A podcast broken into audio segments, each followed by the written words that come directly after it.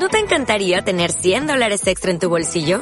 Haz que un experto bilingüe de TurboTax declare tus impuestos para el 31 de marzo y obtén 100 dólares de vuelta al instante.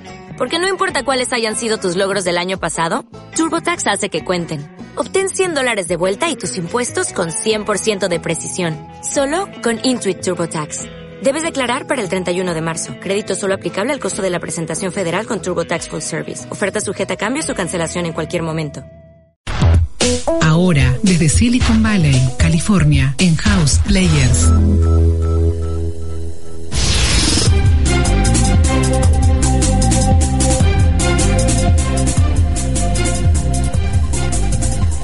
Y al mismo tiempo, como digo, de consumo masivo. Entonces me llamó mucho la atención, al mismo tiempo la, la administración es muy sencilla porque es como, es como un garage con la ventaja de que la gente, como al guardar cosas, va una vez cada tres meses, no va todos los días, con lo cual hay menos ruptura, menos uso, menos todo. Entonces, lo que se me ocurrió un día hablando con mi hijo ahí en, en, en Buenos Aires es, ¿por qué no aplicamos el método de cocheras, o sea, de dividir la propiedad en cocheras, o sea, en individuales, y las vendemos para inversores chiquitos? Y eso es lo que hice. Entonces, y acá no existía ese concepto de vuelta, eh, acá existía condo hotel, condo office, pero no existía condo storage. Entonces, bueno, estuve un par de años viendo con los abogados, que yo, pero se podía hacer.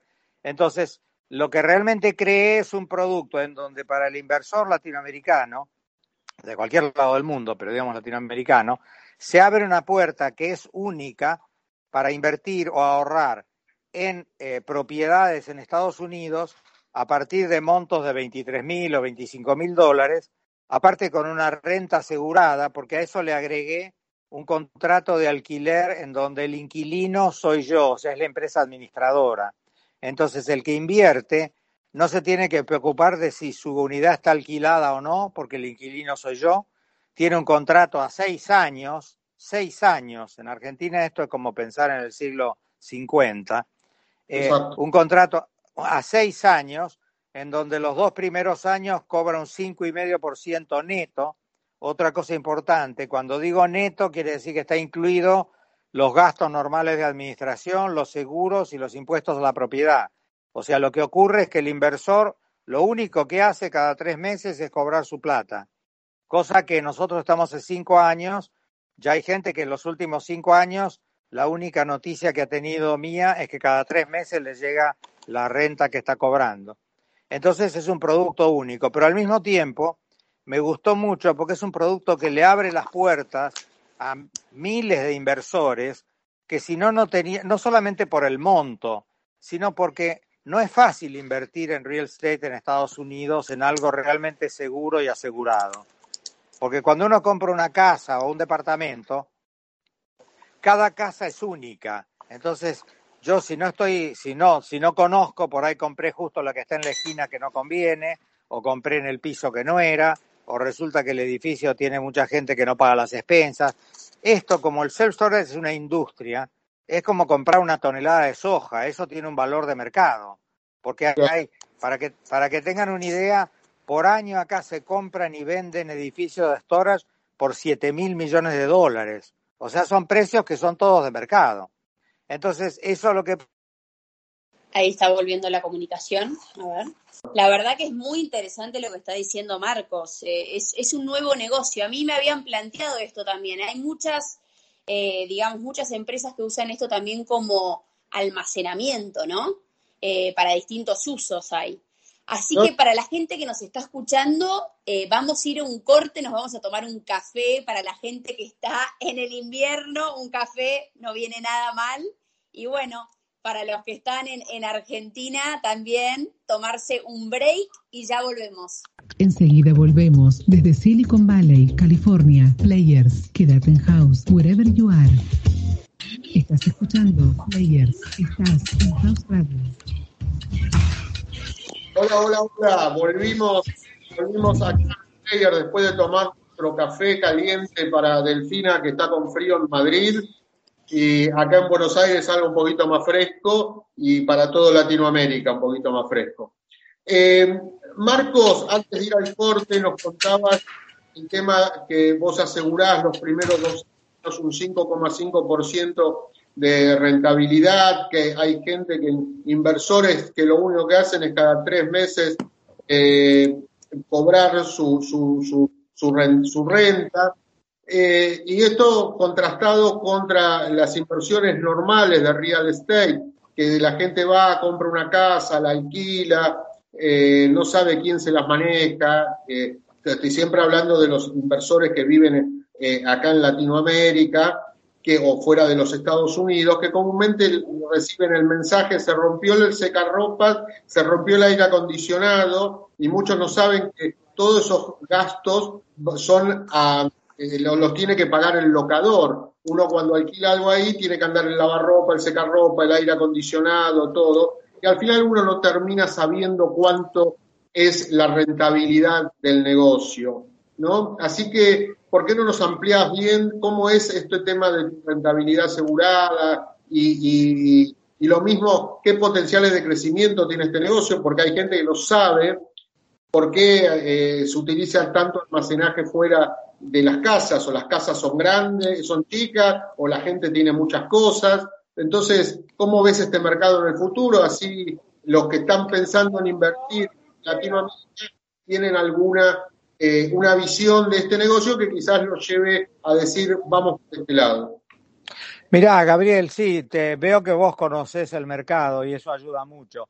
Es cierto, una de las cosas que habitualmente se encuentra el comprador de real estate normal es que después tienen las sorpresas, no solamente eso, sino que también una vez que el departamento, la casa se desalquila, habitualmente hay que pintarlo de nuevo, porque si no, no volvés a alquilar. Eh, pero en este caso, en el caso del producto mío, por eso es que yo generé esta, este contrato en donde el inquilino soy yo, con lo cual en el contrato está incluido el mantenimiento normal, está incluido los impuestos, están incluidos los seguros. Además, como el storage prácticamente no tiene mantenimiento, porque como te digo, mira, hay una cosa que yo digo siempre, yo no guardo personas, guardo valijas la valija no se electrocuta, no se le rompe la heladera, no se olvida la canilla abierta, no te deja las paredes arruinadas. Entonces, el costo de mantenimiento es ínfimo, pero al mismo tiempo de lo, todo el mantenimiento regular me hago cargo yo. O sea que del lado del inversor no tiene nada que preocuparse.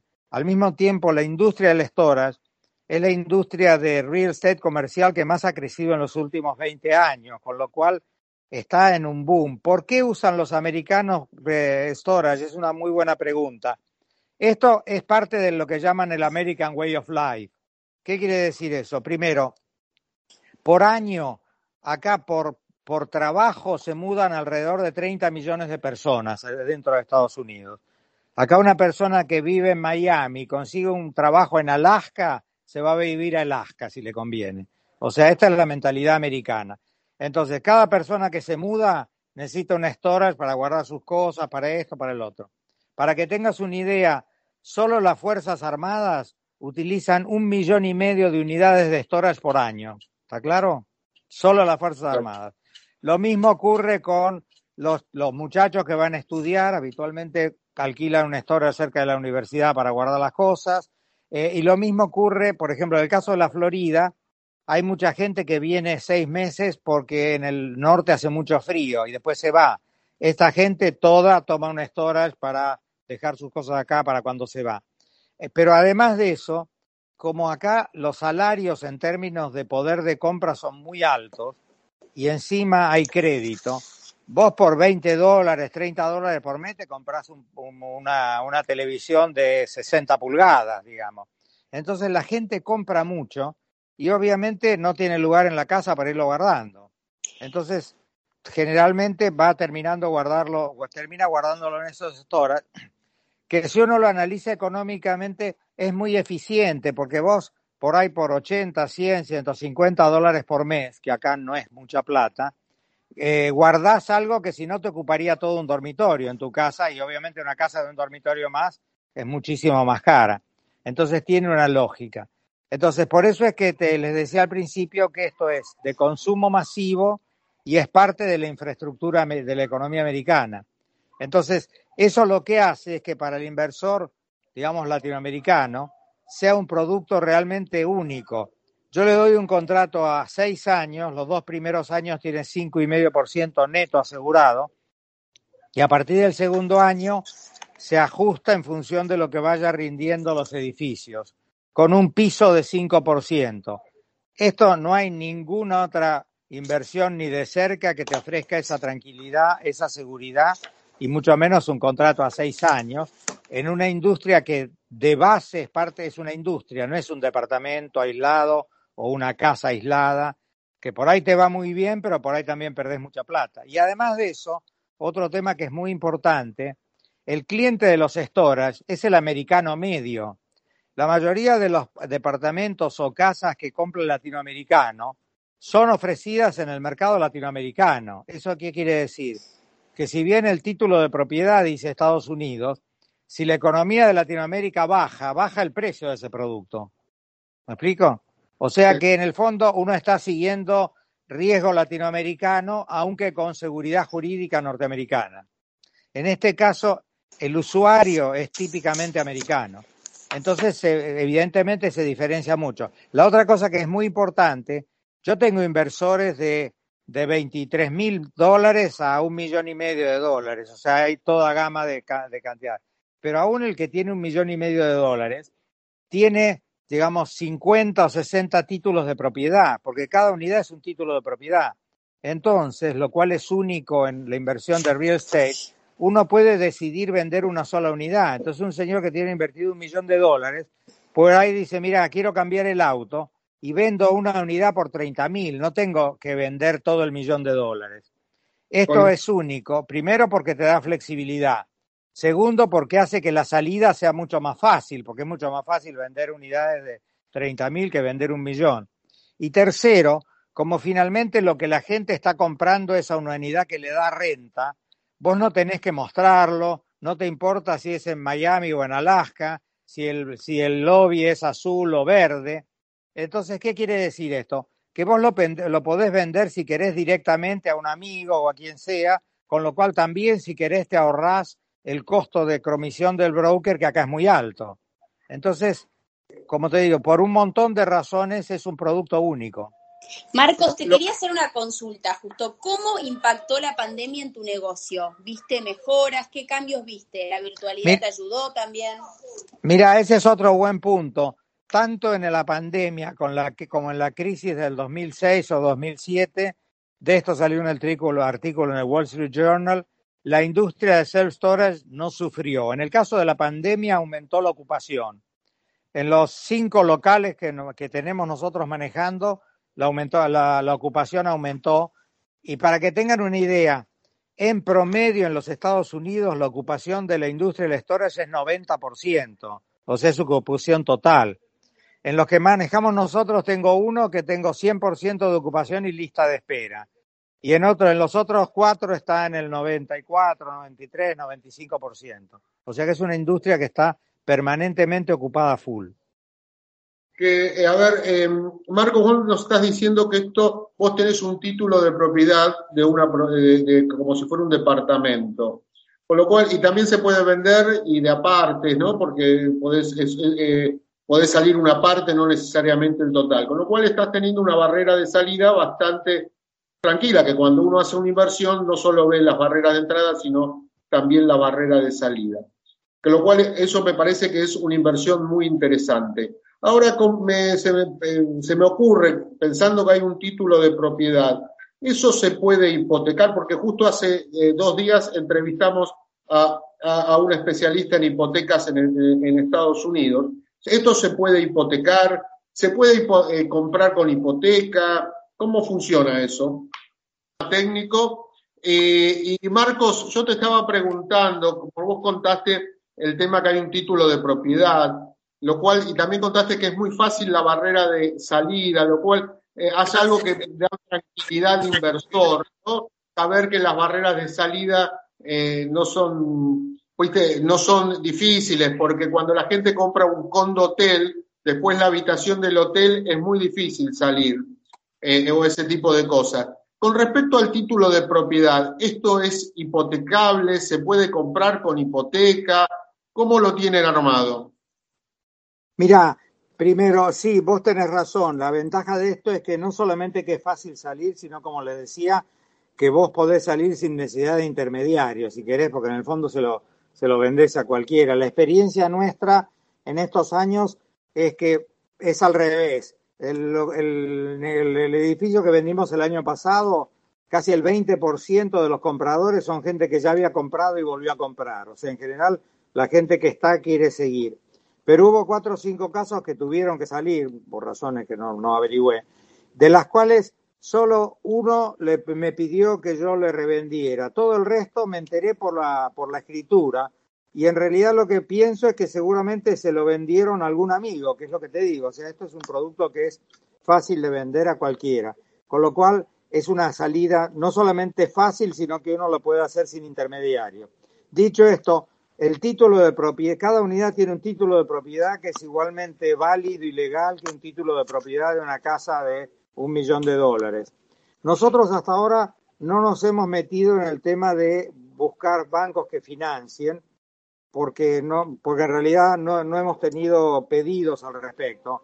Lo estamos pensando, sobre todo ahora que está creciendo mucho el negocio, que por ahí sería bueno ofrecer también financiación.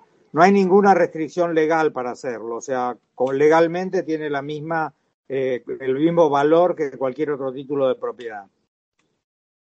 Qué interesante, porque el, hace dos días, el miércoles, eh, hoy jueves, el martes pasado, estuvimos entrevistando a un especialista en hipotecas que estaba, eh, que él tenía hipotecas, conseguía y sacaba los préstamos para extranjeros, que es difícil. Vos sabés que en Estados Unidos los bancos hoy son un poco más reacios a cuando quieren hacer las cosas por, eh, virtualmente, si no vas presencialmente, eh, se complica para los extranjeros. Pero bueno, tuve, eh, fue el, programa del martes que lo pueden escuchar a la audiencia que no lo escuchó, está en Spotify.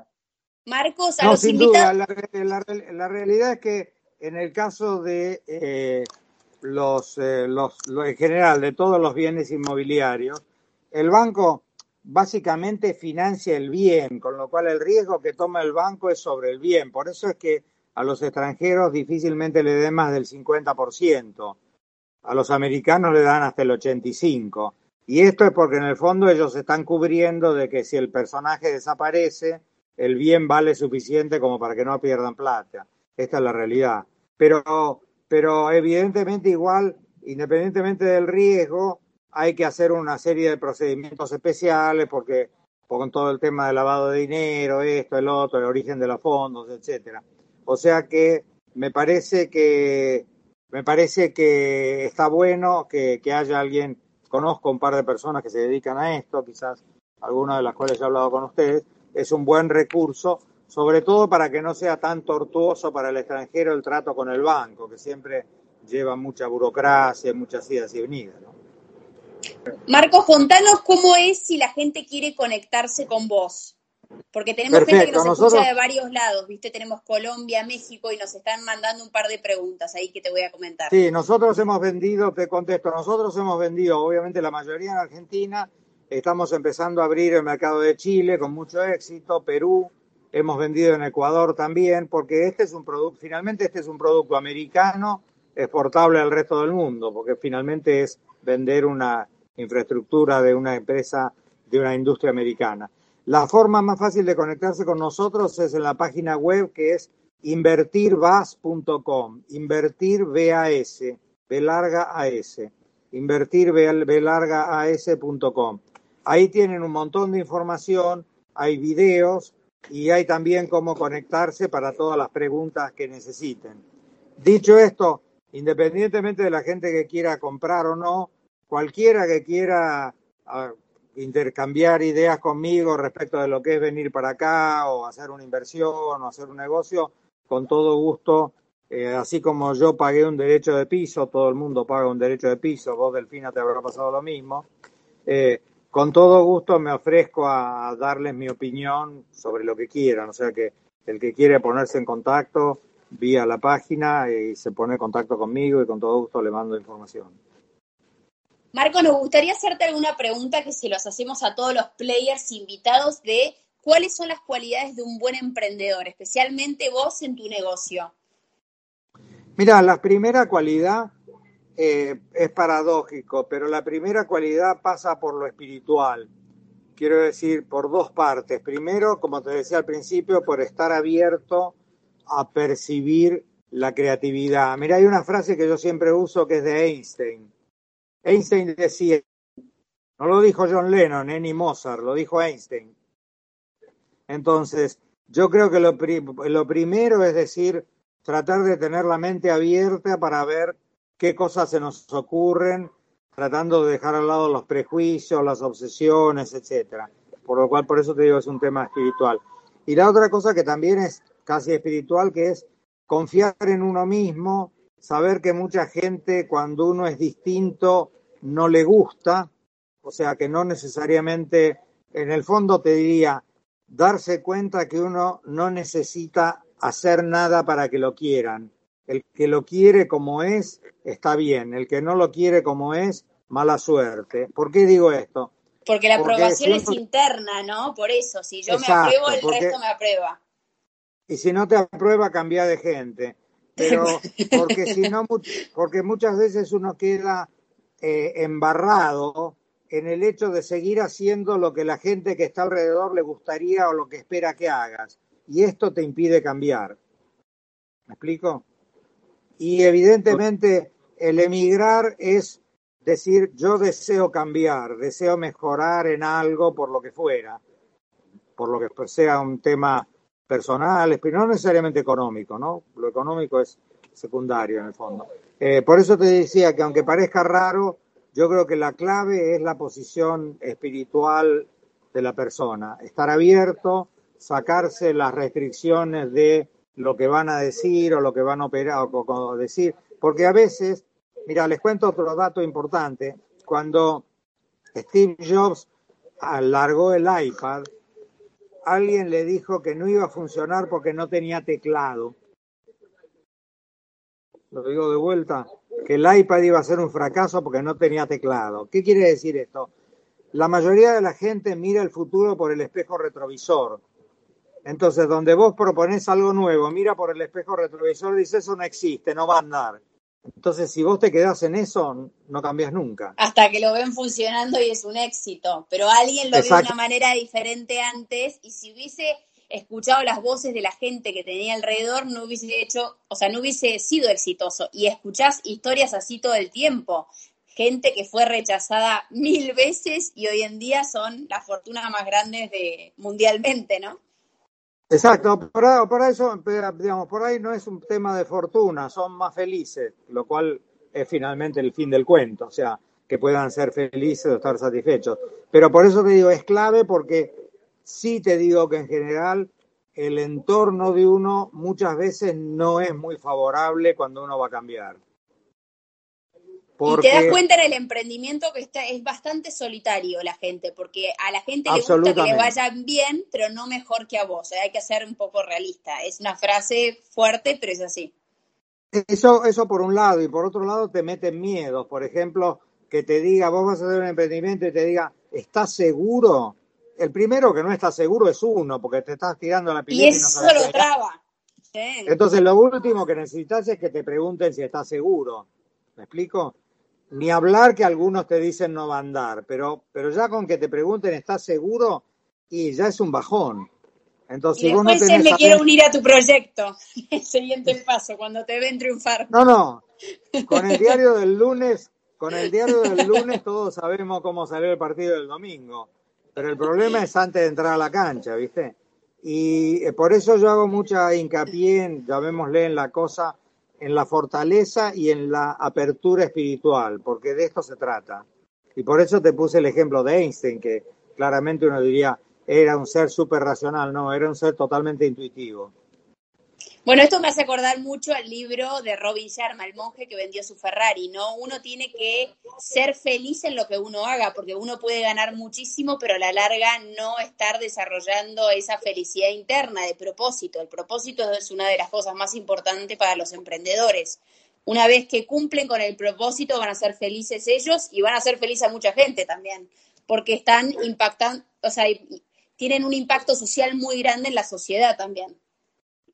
No, sin duda, la, el, fin del cuento es vivir bien y cumplir con la misión que cada uno crea que tiene en la vida. La plata es al revés de lo que dice la gente, y ojo, yo soy economista, la plata es secundaria, la plata es una consecuencia, no tiene nada que ver. Y la, en el, llamémosle, en el 90% de los casos, pues si vas al marginal que no puede comer y que yo estamos de acuerdo, pero de ahí para arriba vos te das cuenta que la felicidad no depende de la plata.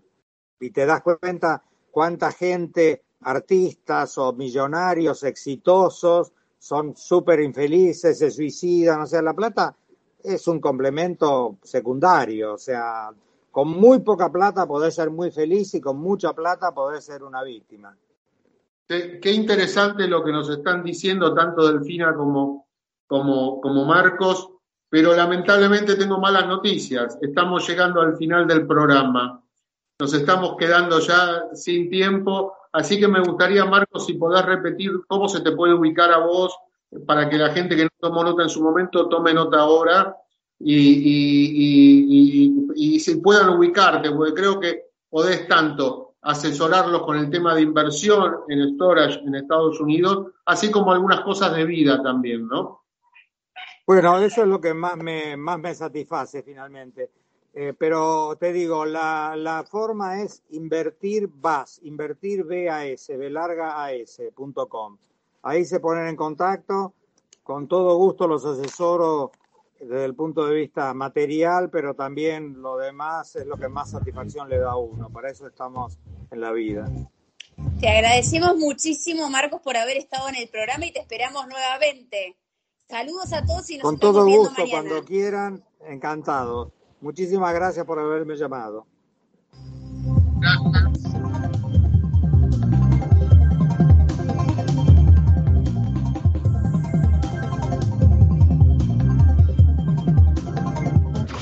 La actualidad de todo lo que quieres saber del mundo en nuestro portal. House Radio Website. Ahora en House.